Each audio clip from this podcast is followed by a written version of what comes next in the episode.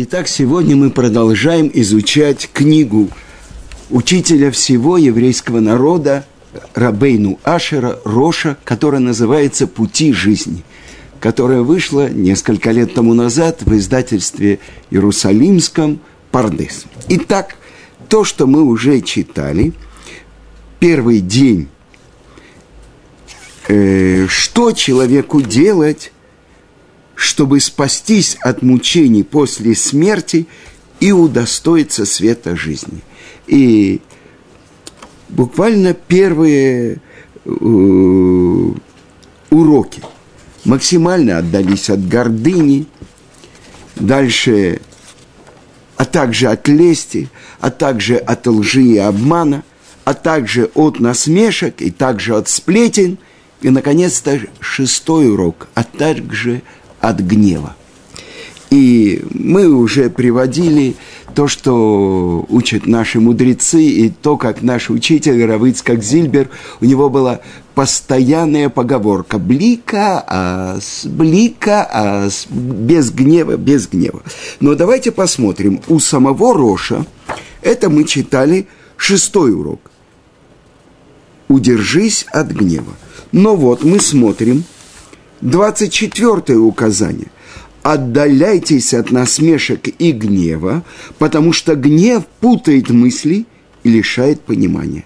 Всегда служите Творцу с любовью и не оставляйте этих правил. Почему он опять повторяет? Ведь он уже говорил, отдалиться от насмешек и от гнева.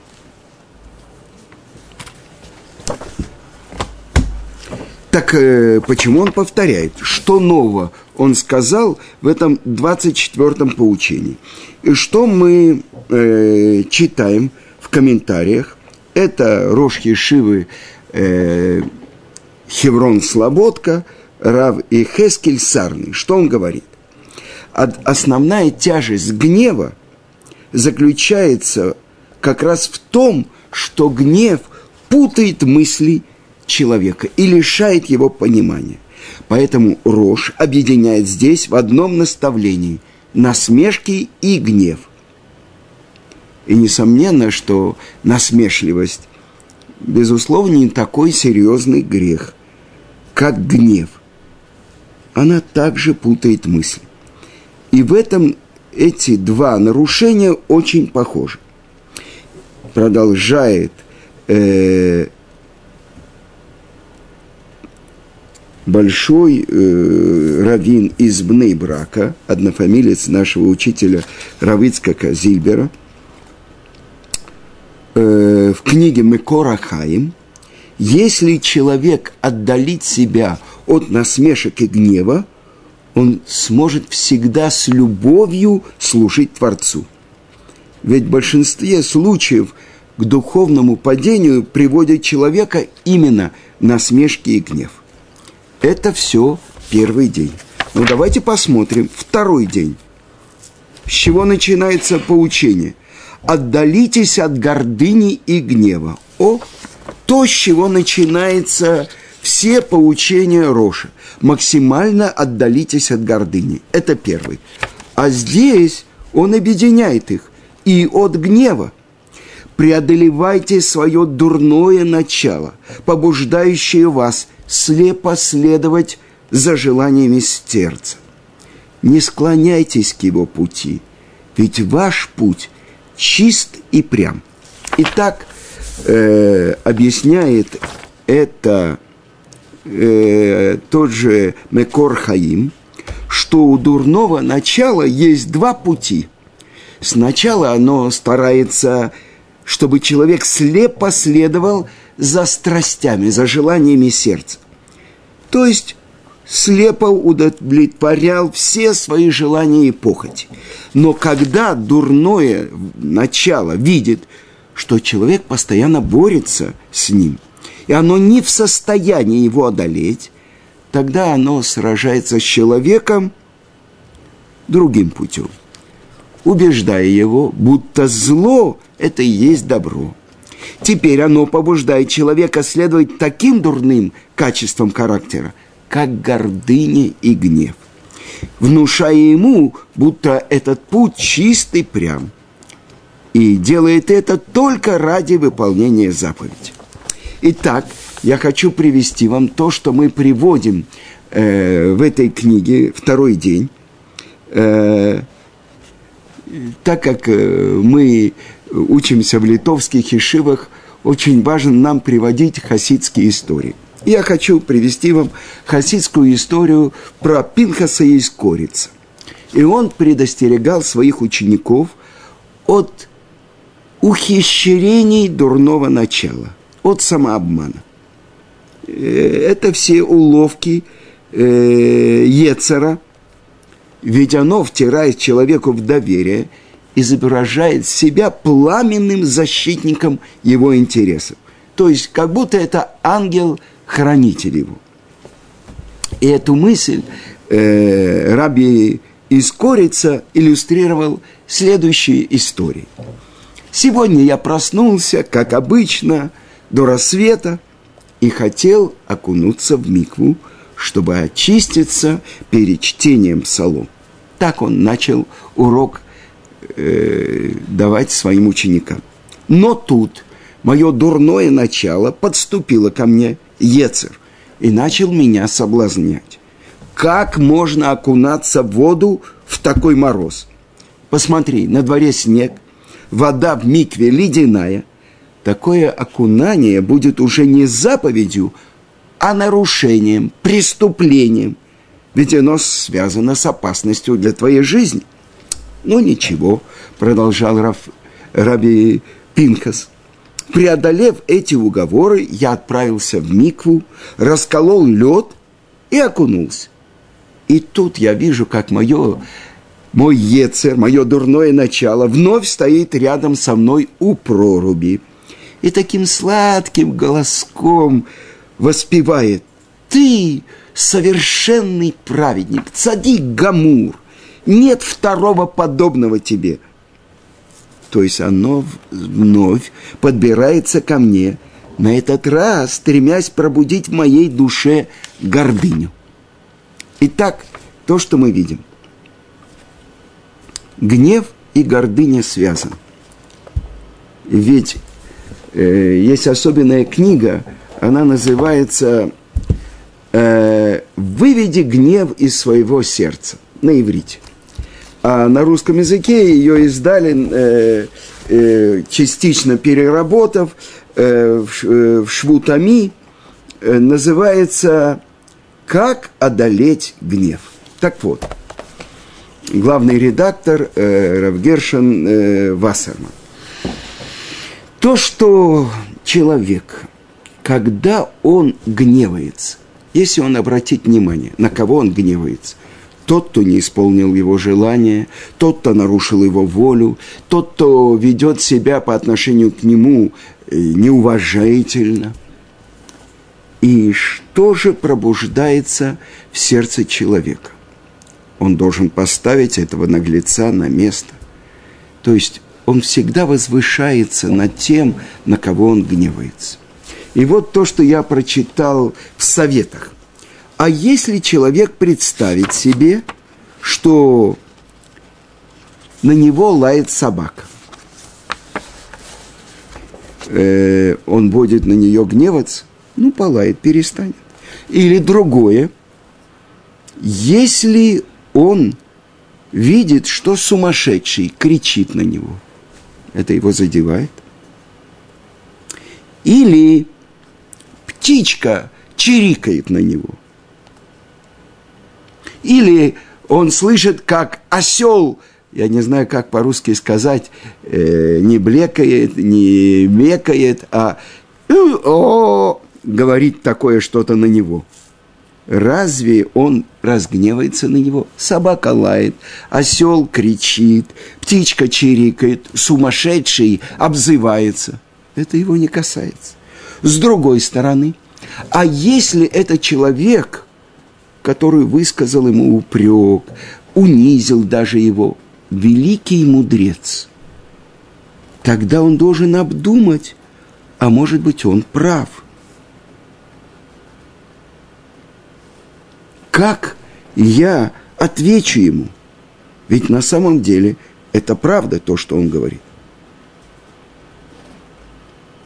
И то, что написано в этих святых книгах, я приведу книгу, которую как раз они тоже использовали э, в издательстве Швутами, э, Эрой Хапаем. Орой Хапаем. Как быть долготерпеливым. И на самом деле, когда я готовил урок, одно из 13 качеств милосердия Творца – Эрех Апаем. Что это значит? Ведь перед Творцом все открыто. Он видит все. Он наблюдает за всем. Где может человек укрыться? Э, если он уйдет в глубокое подземелье, и там Творец видит его. Он закроется в темной комнате, и там Творец видит его. Больше того, Творец видит его все поступки, слышит все его слова, понимает все его мысли. И с этого начинается Шулхана Рух. Человек не ведет себя так, как он ведет среди своих э, домочадцев, когда он в пижаме, когда он в тапочках, как если бы он находился во дворце царя, перед царем, он по-другому даже будет двигаться, тем более будет обдумывать каждое слово, чтобы никак не обидеть, не оскорбить царя. Как он будет себя вести. И я представляю себе, если бы сейчас в этой комнате оказался мой учитель Равицкак Зильбер, либо э, любой другой мудрец, которого я знаю, а тем более праведник, я бы вел себя совершенно по-другому. Так вот, э, приводится в этой книге отрывки из книги Зор. Что происходит, когда человек гневается? Наши мудрецы говорят, что каждый, который гневается, как будто он служит идолам. Но кто идол? Какие идолы? Я проявляю свой гнев, справедливый абсолютно. Этому наглецу полагается три пощечины, два удара кулаком по зубам. А я только кричу, я только выплескиваю свой гнев. Что говорит святая книга Зор? Что в этот момент просто меняется душа человека – вместо святой души в него селяется душа нечистоты. И я процитирую вам, э, это то, что святая книга Зор в главе ТЦВ говорит. А если человек не бережет свою душу, и он вырывает святость которая помещена в нем от Творца, и вместо нее занимает это место сила нечистоты, то, что называется тума, несомненно, в этот момент он является человеком, который бунтует против своего Творца. И запрещено приближаться к нему – быть с ним рядом, смотреть даже на его лицо. Это называется Торев навшо беапо. Что значит? Он как бы вырывает свою душу из-за своего гнева, и в нее помещается Элизар, то есть его дурное начало. А давайте напомним то, что говорит трактат Баба Батра у Яцерара, у Сатан, у Малаха Мавет. Он дурное начало, три лица, три маски есть у Сатана. Он дурное начало в сердце человека, он Сатан, обвинитель перед Творцом, и он ангел смерти, который получает право от Творца и забирает его душу. И поэтому сказано, отдалитесь от этого человека, который затумил свою душу, и вместо святости, проявив свой гнев, он поместил там нечистоту.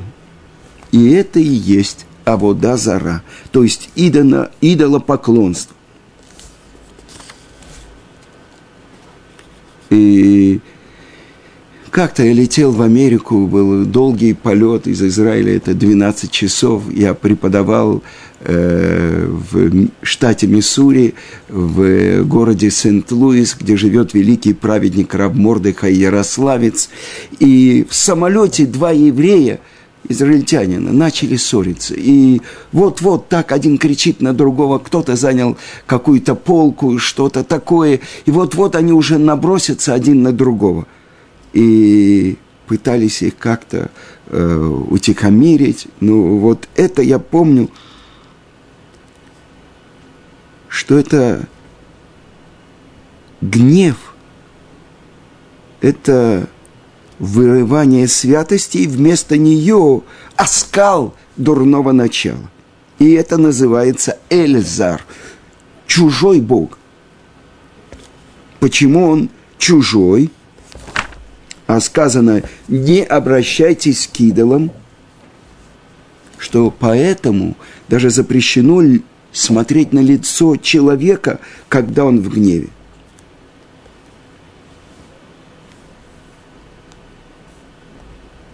И никакое нарушение не может сравниться с этим нарушением, когда человек гневается.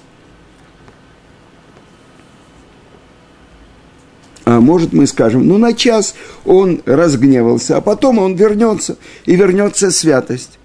Как она возвращается? Через что она возвращается? Это очень долгий процесс восстановления, возвращения.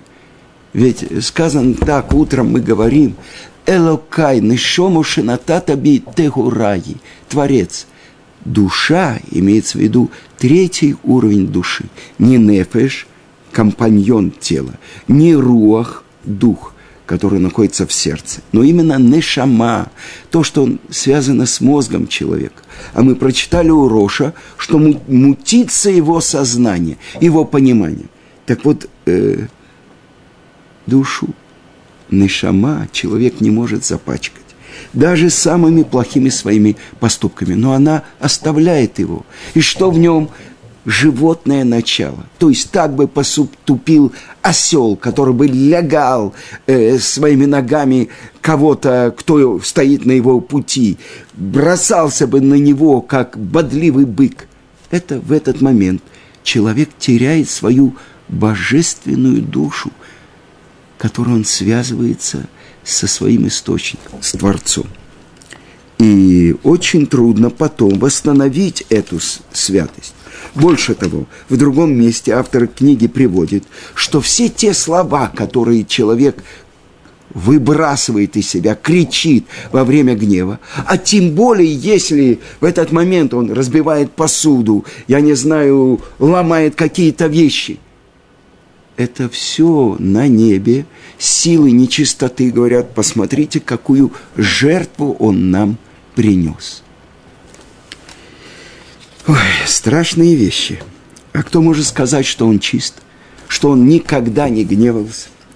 И какие же советы дают мудрецы, как э, человеку победить гнев? Ведь мы говорили, и вот эти святые книги на иврите говорят, мы с вами в прошлом уроке цитировали Рамбана. Он говорит, говори доброжелательно, вежливо, с каждым человеком. Это он дает совет своему сыну. И то, что в этих книгах написано, как уберечься человеку от гнева, дают два совета.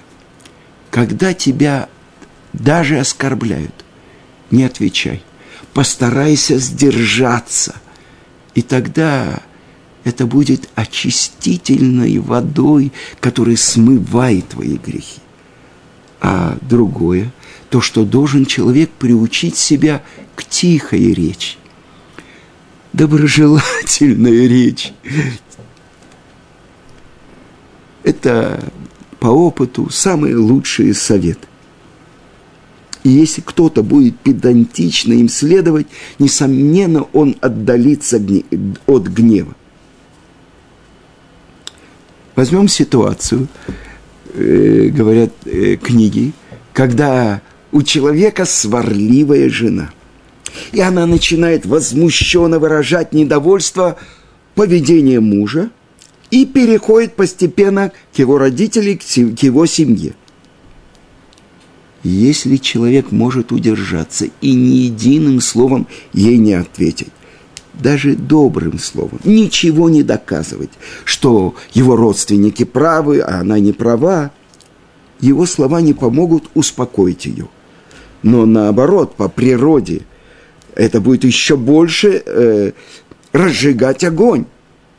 И в результате муж тоже разгневается, выскажет ей все, что он о ней думает, и о ее родственниках, чтобы защитить э, свою семью. Мужу следует с самого начала семейной жизни завести в доме такой порядок.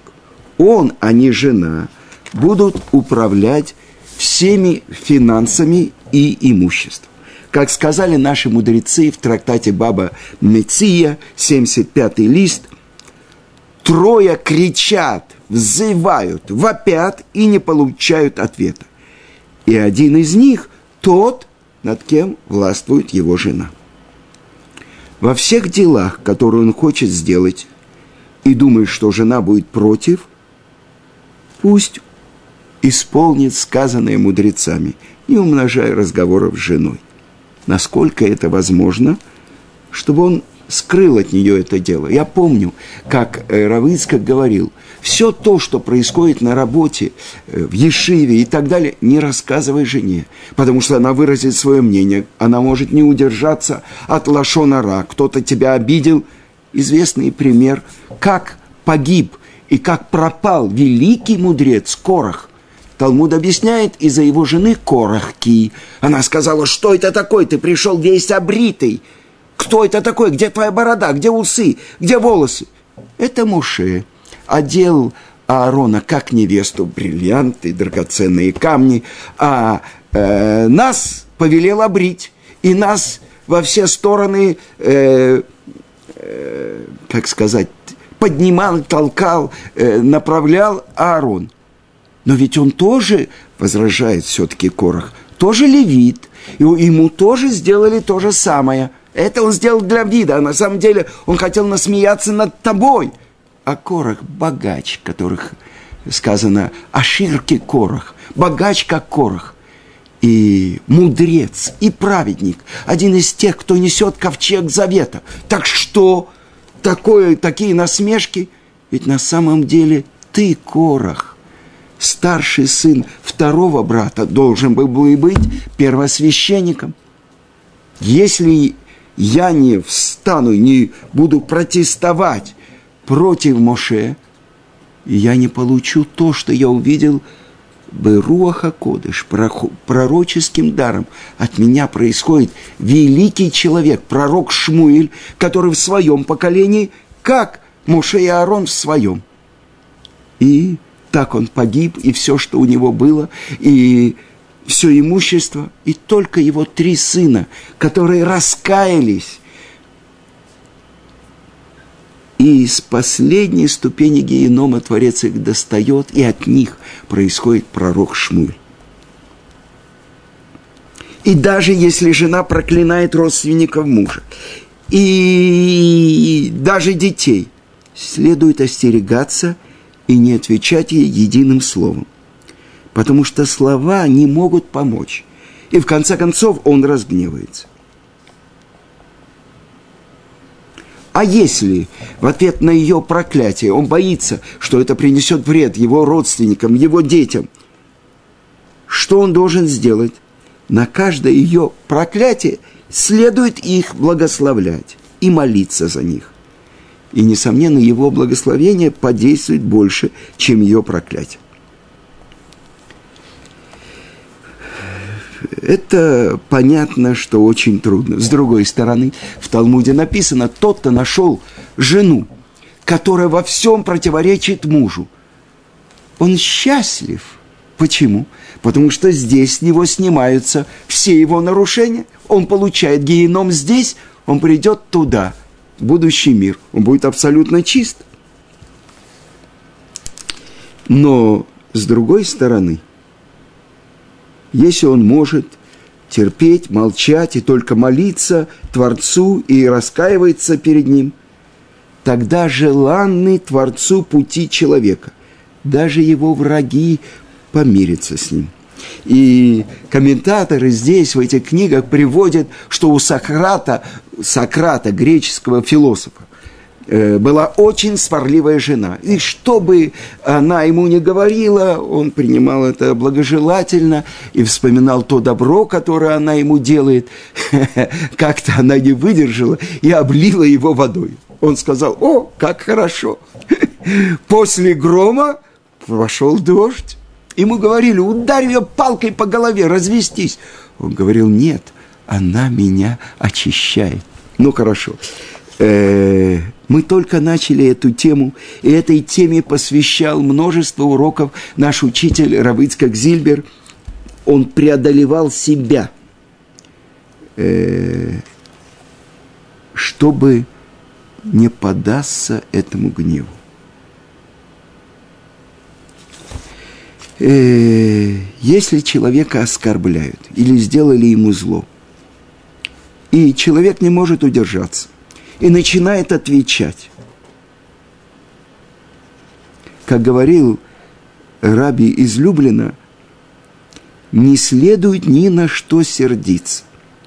А если человек закрывает рот во время ссоры, когда он уже охвачен гневом, это более приятно Творцу, потому что сделать это очень трудно. Труднее, чем молчать с самого начала на самом начале. И награда соответствует трудности. Но лучше остерегаться с самого начала, чтобы не уподобляться человеку, о котором написано «Я согрешу, а потом раскаюсь», чтобы не нарушать ни, на, ни, ни один миг нарушение Творца. И моя жена рассказывала, что когда мы жили в Гило, там была семья э, Балей Чува, он известный психолог, и она, и она говорила, что она подготовила урок «10 ступеней, как побеждать гнев». И пришла к одной рабанит, чтобы посоветоваться с ней. А та сказала, ну это же так просто. Запрещено гневаться. И все.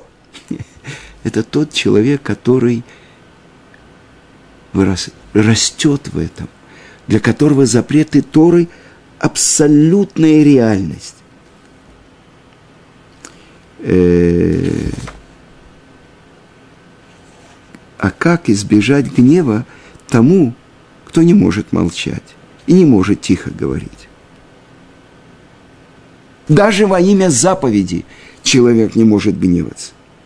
Так сказал самый мудрый человек, царь Шлому не спеши гневаться, потому что гнев, он находится у глупцов за пазухой. У глупцов всегда гнев готов вырваться наружу, но не так у мудреца. Даже когда ему нужно показать гнев, мудрец не спешит и не делает это немедленно.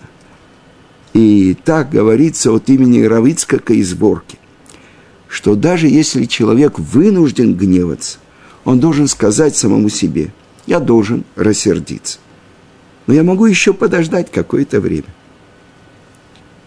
А другой хасидский наставник, Юдацви из Радзивила, говорил, когда я собираюсь гневаться, я откладываю это на потом, потому что это от меня не убежит никуда.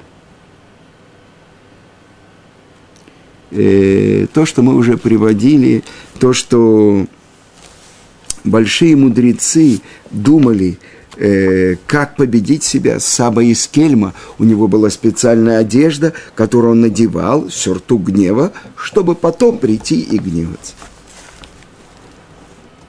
И это то, что мудрые люди делали. Они подготовили для себя отсрочку своей бурной реакции и переключению на другой предмет.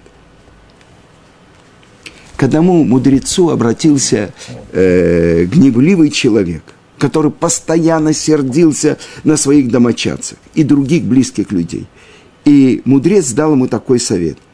Установи для себя такой закон, что всякий раз, прежде чем на кого-то накричать, набери в рот немного воды и подержи пять минут. После этого выплюни воду и можешь говорить, что хочешь. Этот совет помог человеку, который всегда гневался, полностью избавиться от этой дурной черты.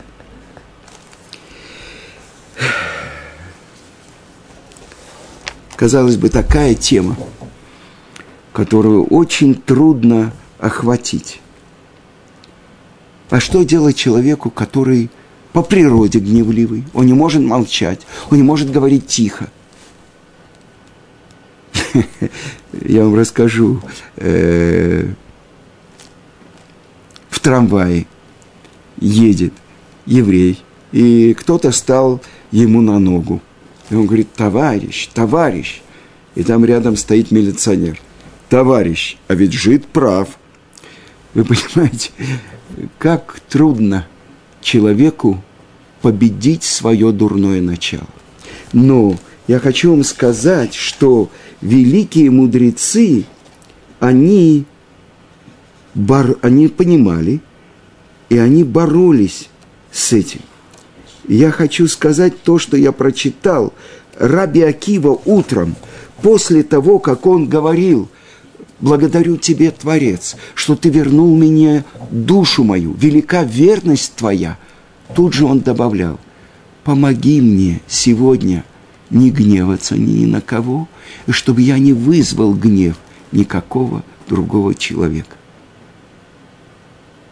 Сказано, что вся Тора – все заповеди даны нам против нашего дурного начала.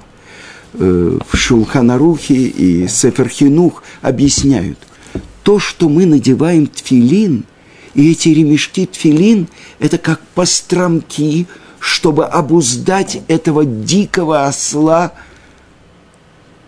того человека, того ненормального, глупого, дикого осла, как рождается человек. И вся жизнь наша направлена на то, чтобы его обуздать, вести его в стойло, взять на него, надеть постромки и направить. Но это уже тема нашего следующего урока.